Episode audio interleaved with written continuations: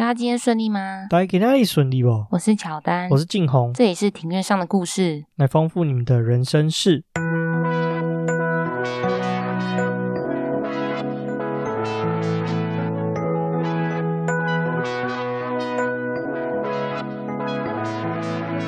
我们透过历史、书籍、电影、风土。带你进入那些看似很远，却其实离我们很近的事，在这里扩散你我的小宇宙，还有那些故事所延伸出的观点。本节目透过 First Story Studio 上传，Google First Story 了解更多。好，我们今天录音的时间是四月十六号的晚上八点四十三分。对，没错，我们刚刚吃饱啊。为什么刚吃饱还要跟大家讲呢？吃饱就因为刚。有人写稿写了一整天，然后刚刚还偷懒，然后说要休息一下。哦，对，因为其实各位听众大家应该知道，就是大部分啊，就是做 podcast 的人，大部分我们都有自己原本正职的工作。最近我工作上遇到一些状况，所以造成说写稿时间又比较少。这阵子就是辛苦静红了，他写的比较多的稿出来。我是写超多吧？哦，对啦，没错，在抱怨是不是？没有。大家应该都听得出来他在抱怨。没有。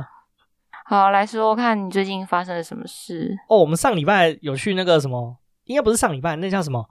清明节假的时候，我们有去通宵玩。对啊，我们就去了苗栗的海线，我们觉得蛮不错。我们对于通宵的食物，我们觉得感到很惊喜。就是通宵这个地方小小的，然后但是它有一个邮局前面有一个那种。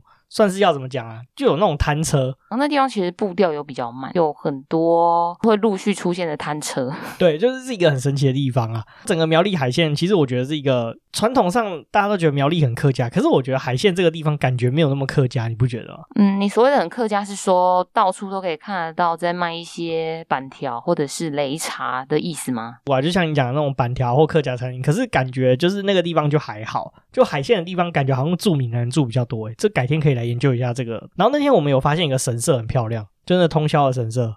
哦，对，那个神社应该是全台湾保存最完整的神社，因为像我们之前去花莲的时候，我记得那边是玉里吗？还是对玉里？嗯，就是玉里那边的神社好像只剩下一小部分的算是遗址，可是通宵的神社就保留的还蛮完整，就可以看到当时日治时期的样子，只是说后来有。增加一些那个国民党美学嘛？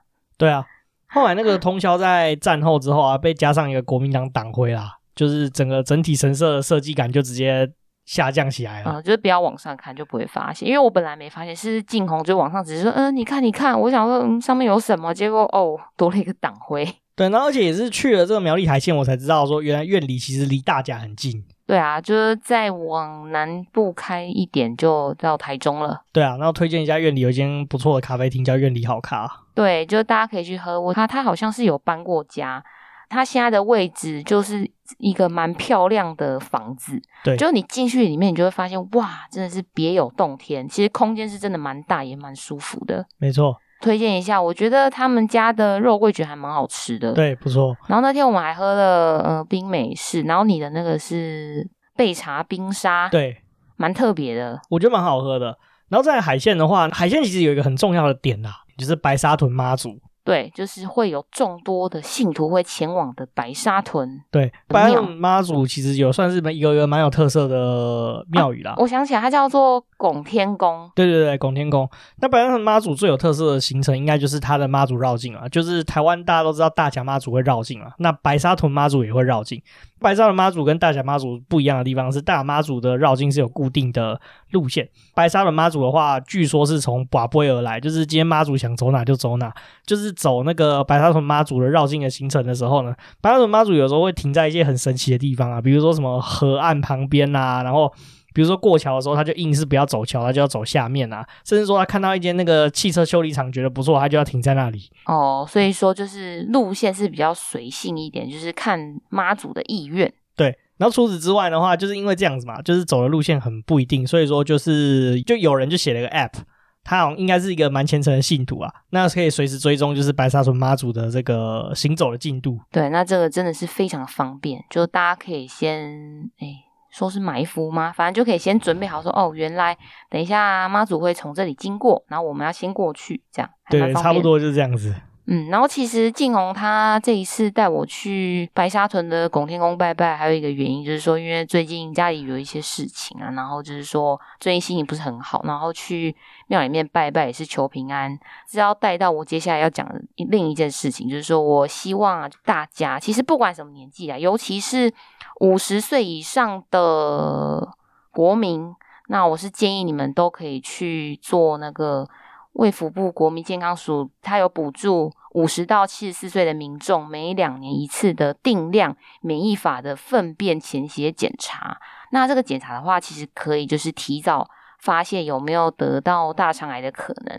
那因为我爸爸他就是说，其实他本身，呃，因为他这次诊断出来，他确诊是大肠癌。但是因为他的状况是相对是比较幸运的，那他就是说把病灶切除之后，那他就是目前身体状况是 OK 的，只是说因为他病灶切除是有把大肠一部分就是切除，那就变成说他只有吃东西可能就要细嚼慢咽，然后没有办法吃太多，要少量多餐。对啊，因为基本上大肠癌算是台湾好像是癌症之首吧。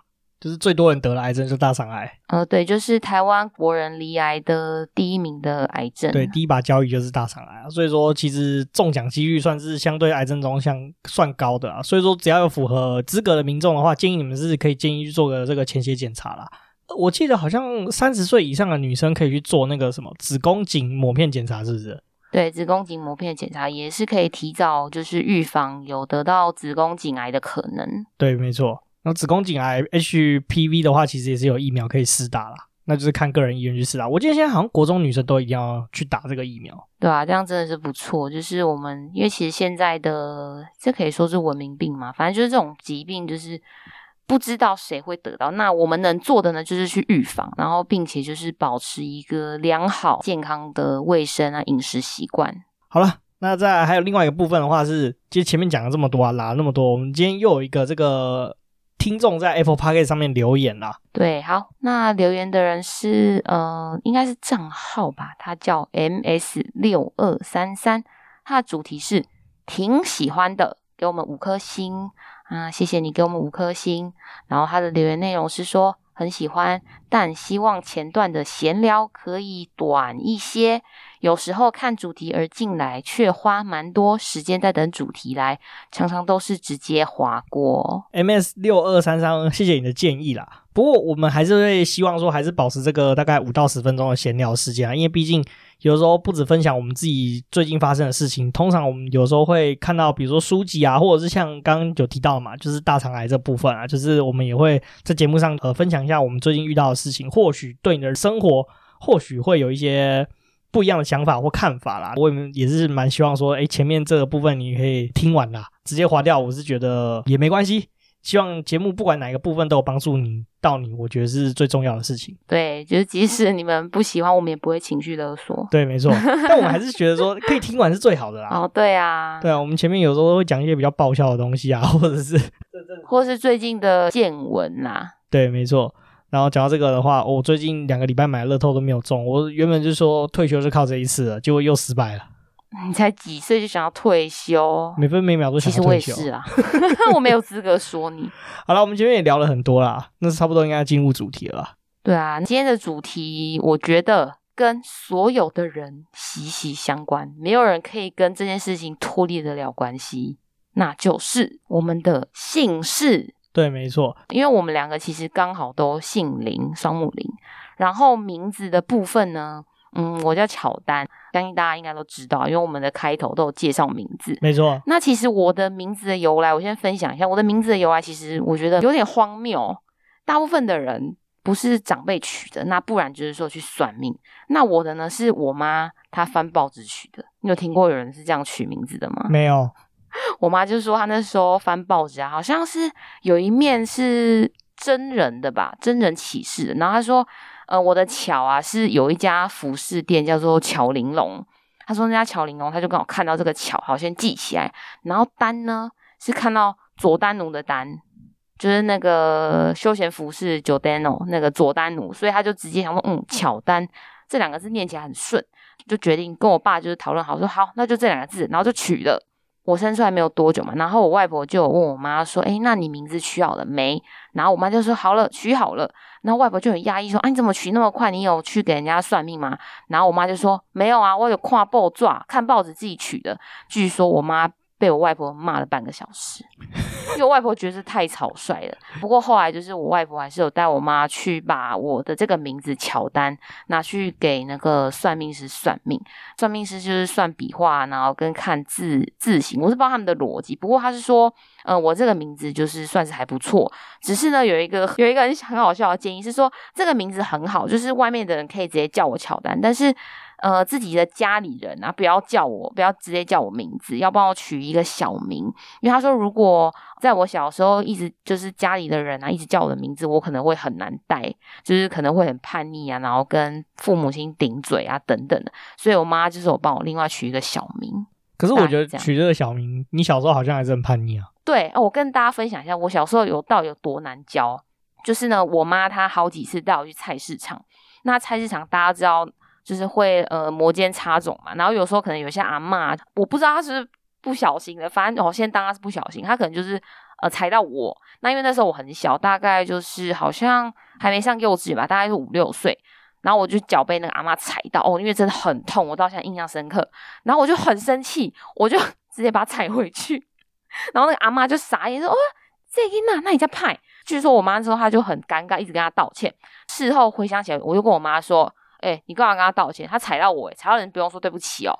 然后我妈才恍然大悟，说：“哎、欸，丢吼，我那也爱盖回西的。”所以结论呢，结论这个算命的话，他只准一半啊。他证明了说你小时候很难带，但是就算要取了乳名，你还是很难带哦。可是我觉得这其实也很难验证啊，因为如果没有取这个名字，或许我会更叛逆，可能就不只是呃被阿嬷踩到脚，然后踩回去。那我算完我的名字由来，那你的名字是怎么取的呢？我名字超无聊的，以前我阿公然后就去算命算一算，然后算出来之后就叫这个名字了，就这样，哦、就叫做晋弘。所以有有特别就是别的意义嘛？譬如说取这个红啊，是希望你可以弘扬哎，没有弘扬佛法，没有都没有，就很单纯，就是他算命算出来，然后就几个字让我们去挑，就这样子。哦，所以因为刚好晋弘就是你爸妈觉得看起来就听起来也很顺。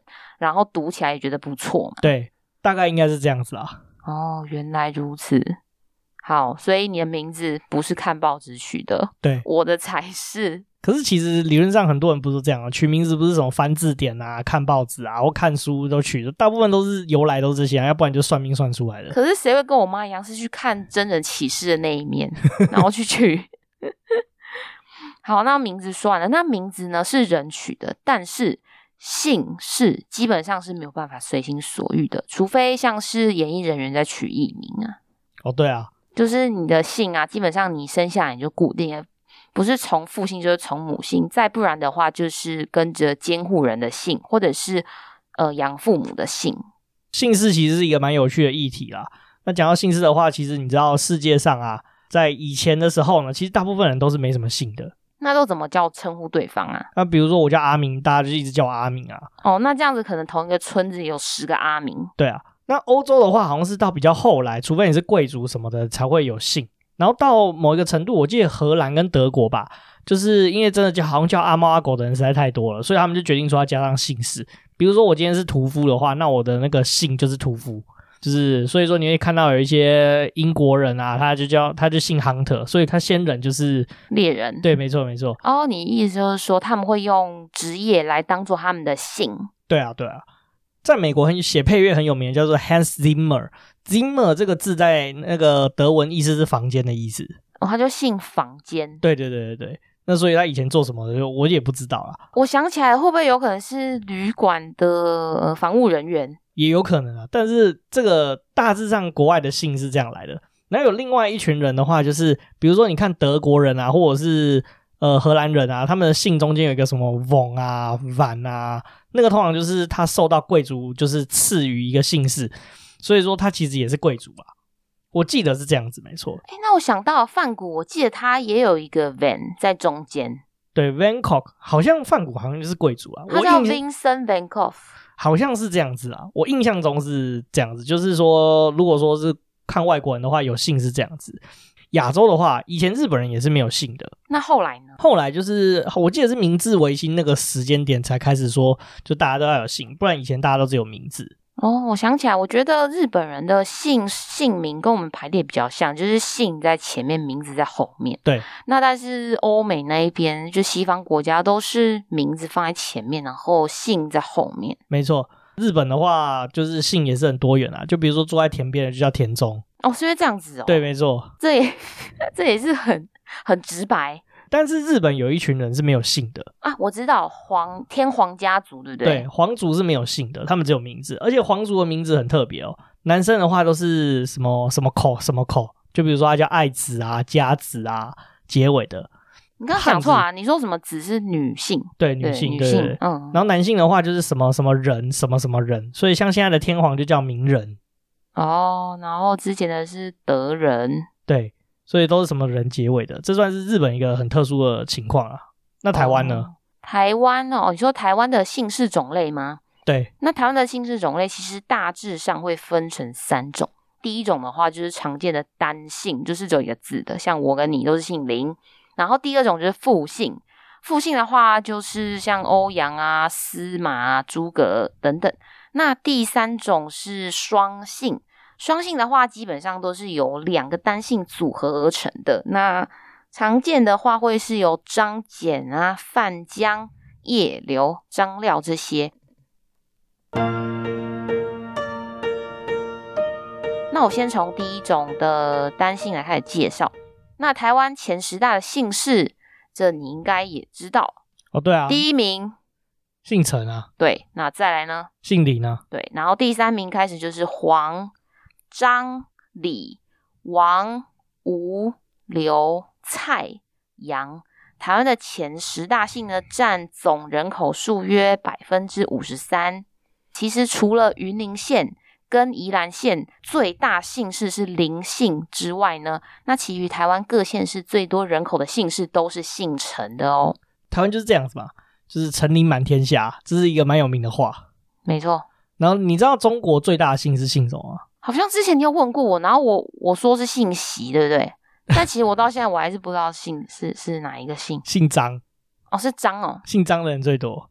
哦，那台湾的张是排在第四名。不过好像闽南地区的人本来就姓陈跟姓林就居多了。对，因为我记得好像是因为福建过来的吧，福建大部分都是姓林的。对啊，除了就是最多的姓氏是姓陈之外，那台湾目前还有十分常见的是有一姓村，那就是说同一个村庄里面都是同样姓氏的人，像是在彰化县的福兴乡顶年村。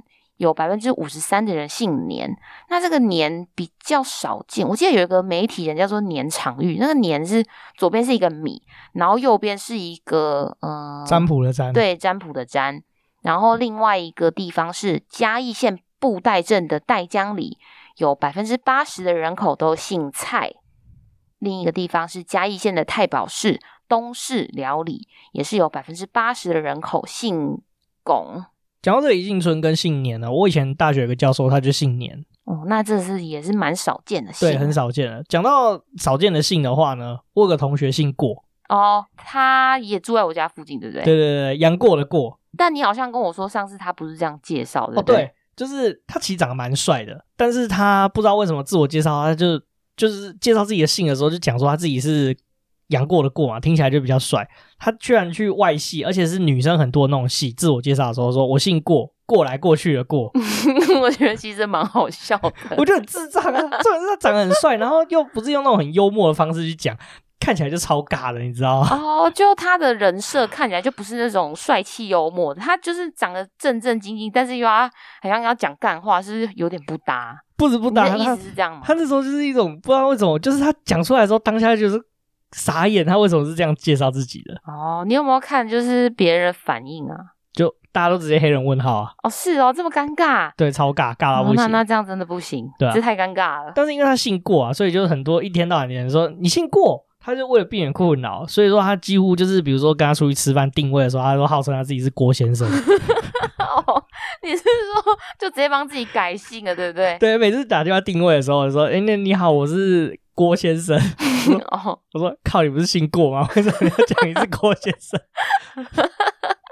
他的祖先应该会生气吧？我怎么可以乱改姓？气要从棺材弹起来，好好笑哦！哎、欸，不过这这个其实是我能理解他的心情啊，真的是要避免一些很麻烦的误会，就像。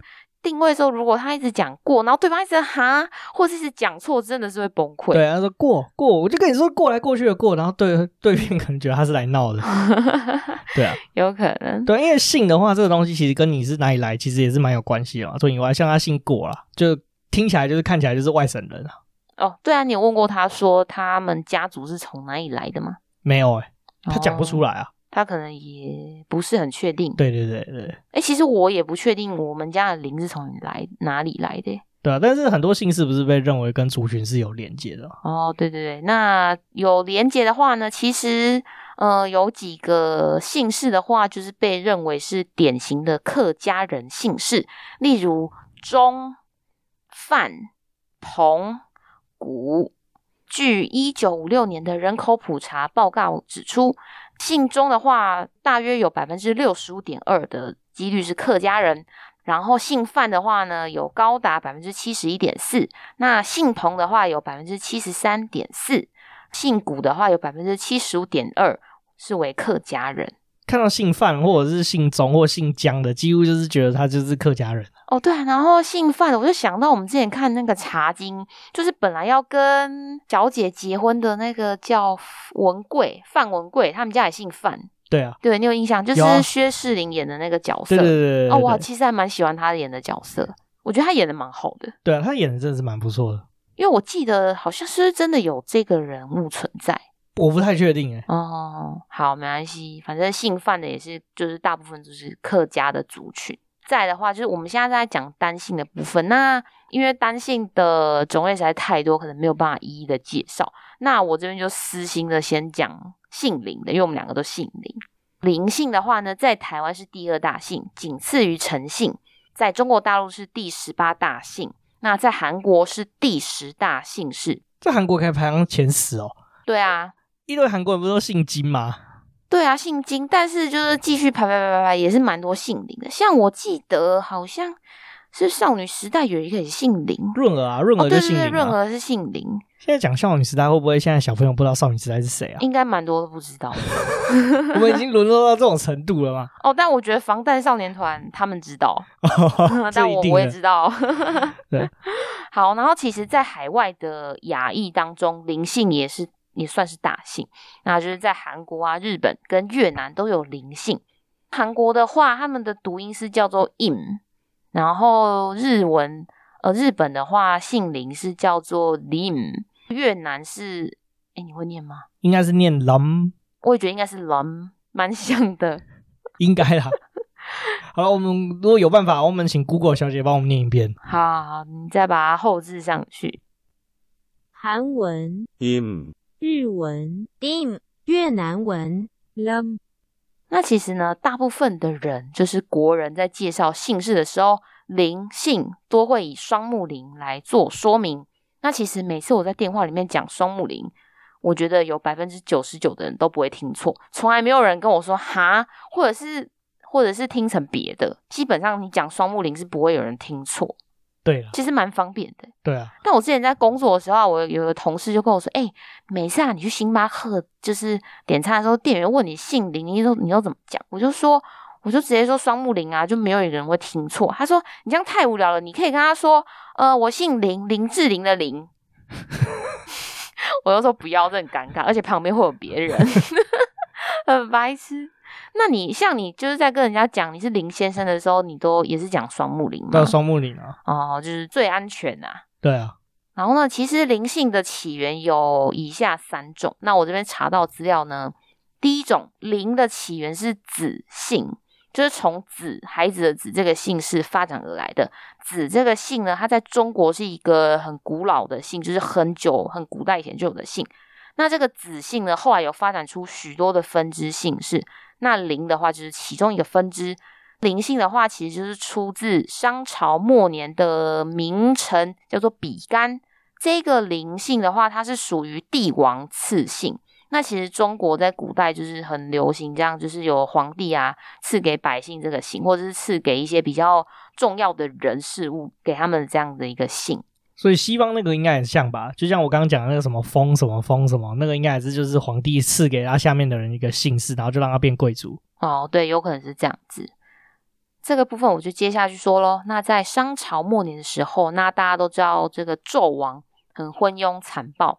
那这个比干呢，他是持直言的劝谏纣王说，就是建议他不要这样做。那因为就纣王他就攻美存菁，他听不进去，就反而是把比干杀害了。比干的他的夫人就是逃到这个中国大陆有个地方，叫做长陵山，他就逃到这个地方之后，然后他就是后来有生下一个儿子。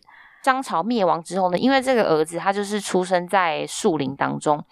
周武王啊，就是其实知道这件事情。那他周武王其实他是很欣赏比干这个人的，他觉得说，哦，这个小孩啊，因为他的爸爸比干他是一个坚贞不屈的人，那所以说周武王就把他的这个儿子就是赐给他姓林，取名为坚。他的坚是坚强的坚，因为就是要纪念他的爸爸比干。所以说这个林呢，其中一个起源就是从这个比干的儿子林坚开始。第二个起源呢，是源自于姬这个姓。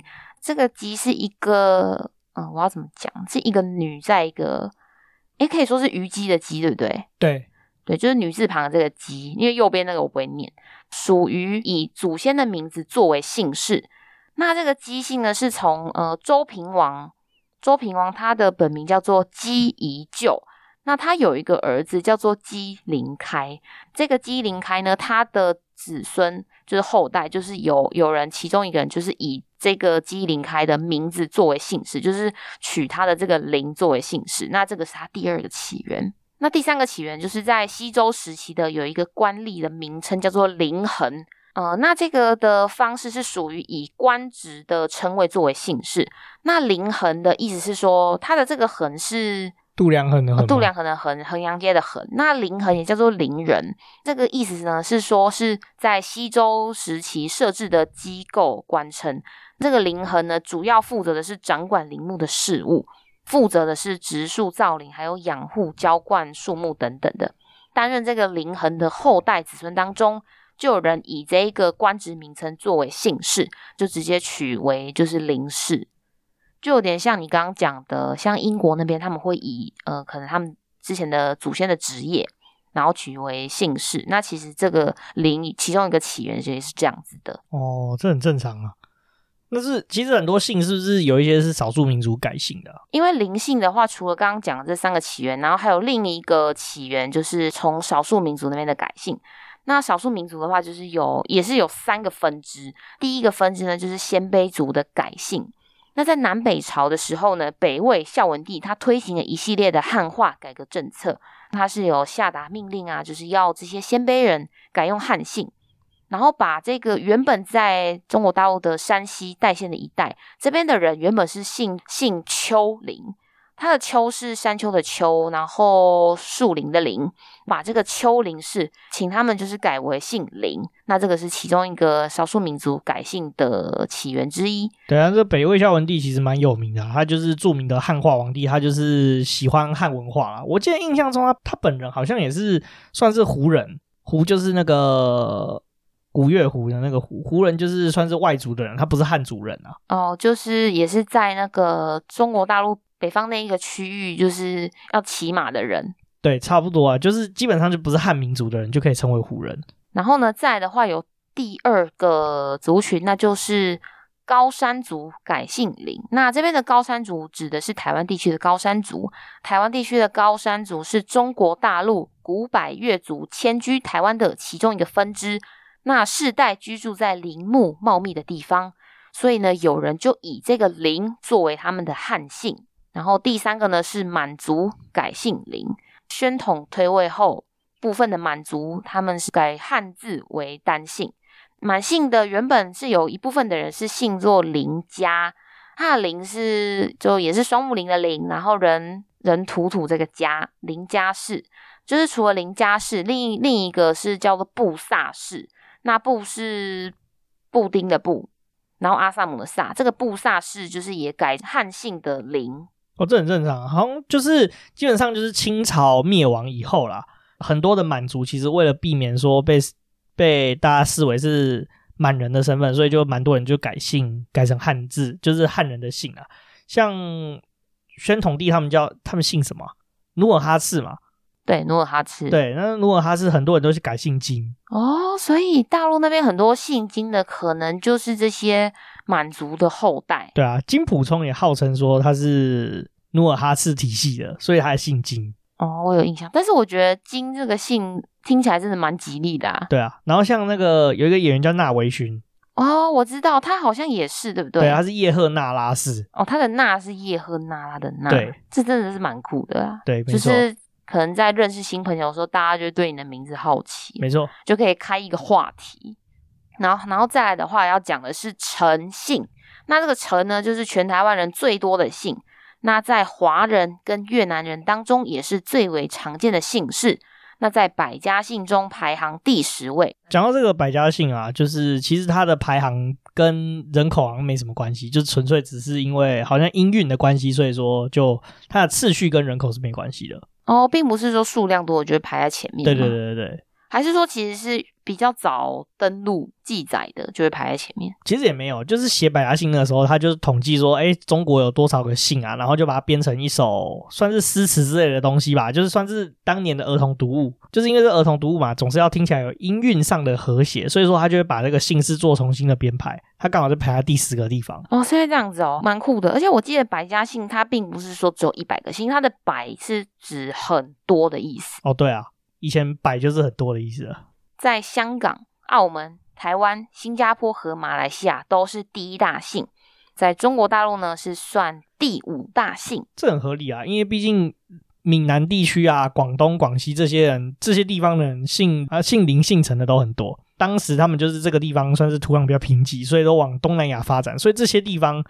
第一大姓都姓陈是蛮合理的事情。哦、嗯，就是他们都从中国大陆的沿海地区往往南去开枝散叶，所以说才会有很多姓陈的人会在华人的地区、华人多的地方。没错。那在越南呢，陈姓是第二大姓，占全国总人口的百分之十一点一，仅次于阮姓。那其实就大家知道，姓阮大部分都会觉得是越南人。那其实事实上，越南人真的也是蛮多人姓阮的。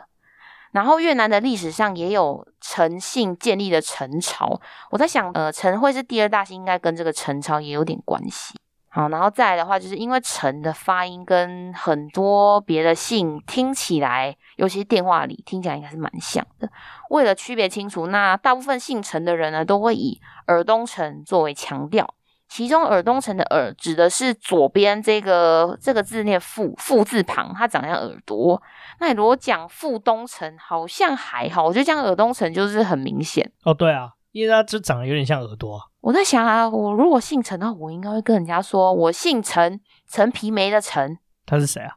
梅，啊不是谁啊，就是一个食物，陈皮梅啊。你没有吃过吗？没有啊，就是它。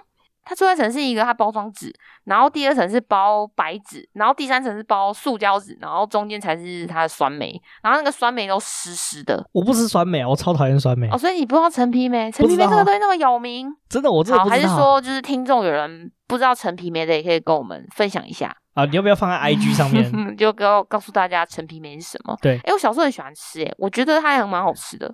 就是我为了无知感到道歉。好，请跟陈皮梅道歉。那现在来讲诚信的起源。那诚信的起源是有分成五个哦。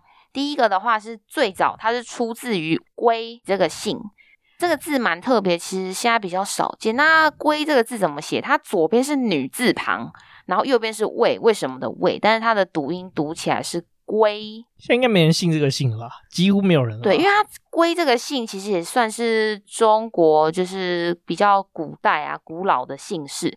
那它也是后来有发展出许多姓氏，就像林，它的那个来源是子这个姓。那现在基本上也比较少人听到姓子。归姓其实跟子姓一样，都是中国古老的姓。那这个归姓呢，它是出自尧，就是尧舜禹的尧，尧帝的后裔。据古书的记载，周武王建立了周朝之后，找到尧的后人，叫做一个叫做胡公满的人，封他在陈。陈这个地方呢，是呃现在中国大陆河南省的淮阳县这个地方。那建立的陈国。这个陈国他后代的子孙就以这个陈作为姓氏，这是第一个起源。再来第二个起源呢，是一个是刘氏的后代。那刘氏的后代他就是从母姓改成就是姓陈。据这个通志记载，在广陵，广陵这个地方呢，相当于现在的江苏的江都县东北方这个地方。那这个地方有一户人家姓陈。他其实原本是姓刘，鲁国的宰相，他就是没有子嗣嘛，那他就是以他的外孙，呃，一位是姓刘的，叫做刘角，他角是矫正的角，刘角作为他的子嗣。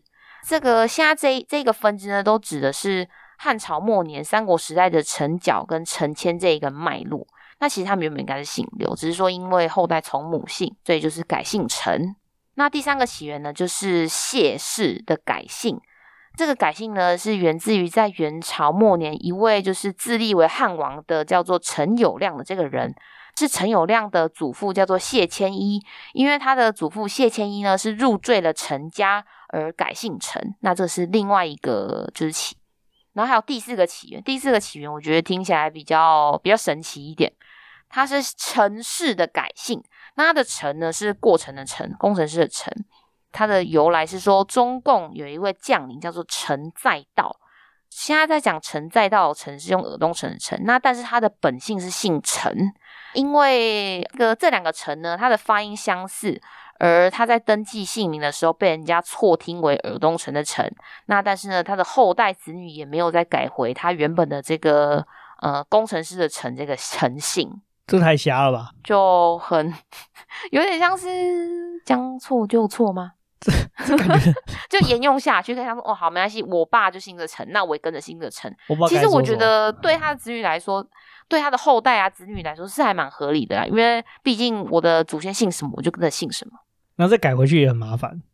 对啊，可能也用习惯了，或者是说他们因为中国大陆地方真的是蛮大，可能他们要办这个手续还要亲自到户政单位，是蛮麻烦的啦。再来是第五个起源，那就是。呃，有一说是这样啊，原本呢，他们不是姓陈，那这些人呢，是因为可能在古代的时候投身到富贵人家作为仆人或者是佣人的这一些比较贫困的人，就是多有放弃本性改姓主人的姓的，就是某种程度上就是算是奇葩吧。对啊，类似啊，就是说跟着你姓，然后就是嗯，就你给我工作这种感觉。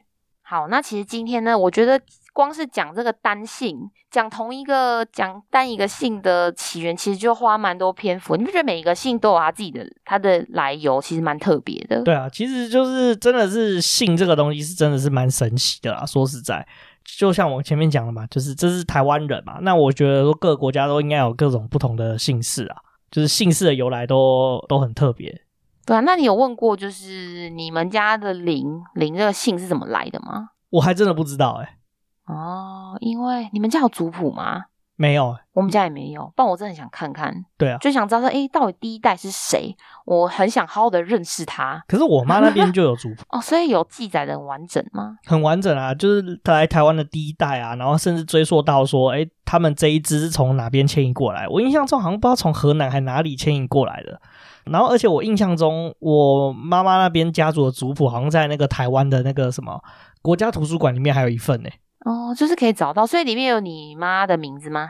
我妈好像嫁出来了，然后好像就我印象中有哎、欸，我好像记得有哎、欸，虽然她嫁出来，可是她好像有写在里面诶、欸。哦，就是我被登录在上面。对对，她就是有我妈的名字，然后说什么适龄这样子。啊，我知道适合的适，对不对？对对对，就是好像出嫁的女子都会适。是，然后夫家的姓。对对对对，然后我记得好像不知道多久以前，他好像跟我说什么家族好像有重修一次族谱，还是什么挖沟的，就有印象有这件事情。嗯，那真的是不错，因为这个东西是真的蛮珍贵的啊。对啊。好，我觉得我们今天光是担心就讲这么久，那我们下一集呢就要来聊聊是蛮特别的复姓跟双姓。那讲到现在，你有什么心得吗？我觉得姓氏这个东西真的非常神奇的，它不像名字，就是可以说改就改。因为我记得人的一生可以改三次名字，对。但是姓这个东西的话，基本上你要改性别的姓的话，其实是比较困难的。对，其实下一集也会讲跟姓氏的相关法令啊。那如果真的要讲的话，姓氏的话，一个人一生基本上只能改一次。就是说是这样说啊，但是如果说你有比较特殊的情况了，还是可以跟呃内政部啊、户政单位，就是去提出一个比较详尽合理的说明。基本上他是会视情况，然后决定让你改姓。哦，真的哦。对啊，其实我还真的不知道说原来林姓有这么多的由来，我觉得这点是蛮神奇的。对对，其实我也是因为就是做这一集，就是有认真去查一些资料，才知道说哦，原来由来真的这么多。对啊，而且一个姓是有 N 种说法，真的是很多。而且其实这个可能是因为真的是人口数太多了，所以说流传下来的故事啊，真的是很多种，很多种版本。但是我觉得都可以参考，因为都还蛮有趣的。没错。好，那我们今天就讲到这边。那如果你喜欢我们的节目，欢迎到 Apple Podcast 或者是 Spotify 帮我们打星评分留言，并且分享给你们的朋友。欢迎追踪我们的 IG，我们的 IG 账号是 Story on the Yard，你可以在放大镜搜寻庭院上的故事，就可以找到我们哦。那我们的 IG 上面会有我们的生活动态，以及 Podcast，还有书籍影集的推荐，以及还有我们最近去哪里玩。我们再把我们去院里玩，就是苗栗海线的一些现实动态 po 上去好了。嗯，再补给大家看看喽。那我们现在还有 Firstory 的技术支援是语音留言的功能，你有留言的话，我们也会在节目上回复给你哦。我们就下次见，拜拜。